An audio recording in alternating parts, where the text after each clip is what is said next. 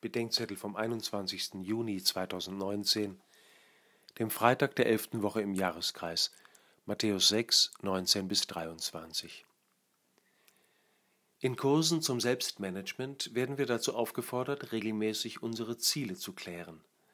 Die kurzfristigen, die mittelfristigen und die langfristigen. Darum geht es auch dem heiligen Ignatius in seinen Exerzitien. Im Prinzip und Fundament sagt er, unser wichtigstes Ziel und der Sinn unseres Daseins sei die rettende Gemeinschaft mit Gott. Alles andere ist dazu geschaffen, uns zu diesem Ziel zu helfen. Daher sollen wir den Umgang mit allen Dingen daraufhin prüfen, ob er uns zur Gemeinschaft mit Gott hilft oder uns hindert. Was hilft, sollen wir wählen, was hindert, sollen wir hinter uns lassen. Von dieser Unterscheidung spricht Jesus in den Bildern vom Schatz und vom Auge.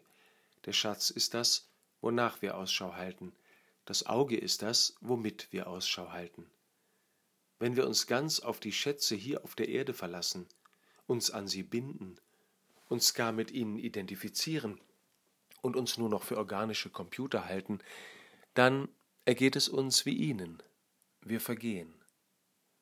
Wenn es uns allerdings in aller Vergänglichkeit immer auch um die Schätze im Himmel geht, also um das, was in unserem Leben und in dem unserer Nächsten das Sichtbare, Verfügbare und Brauchbare übersteigt, zum Beispiel die Liebe, dann prägt uns das und wir erkennen uns selbst als Menschen, die auf den Himmel hin geschaffen sind.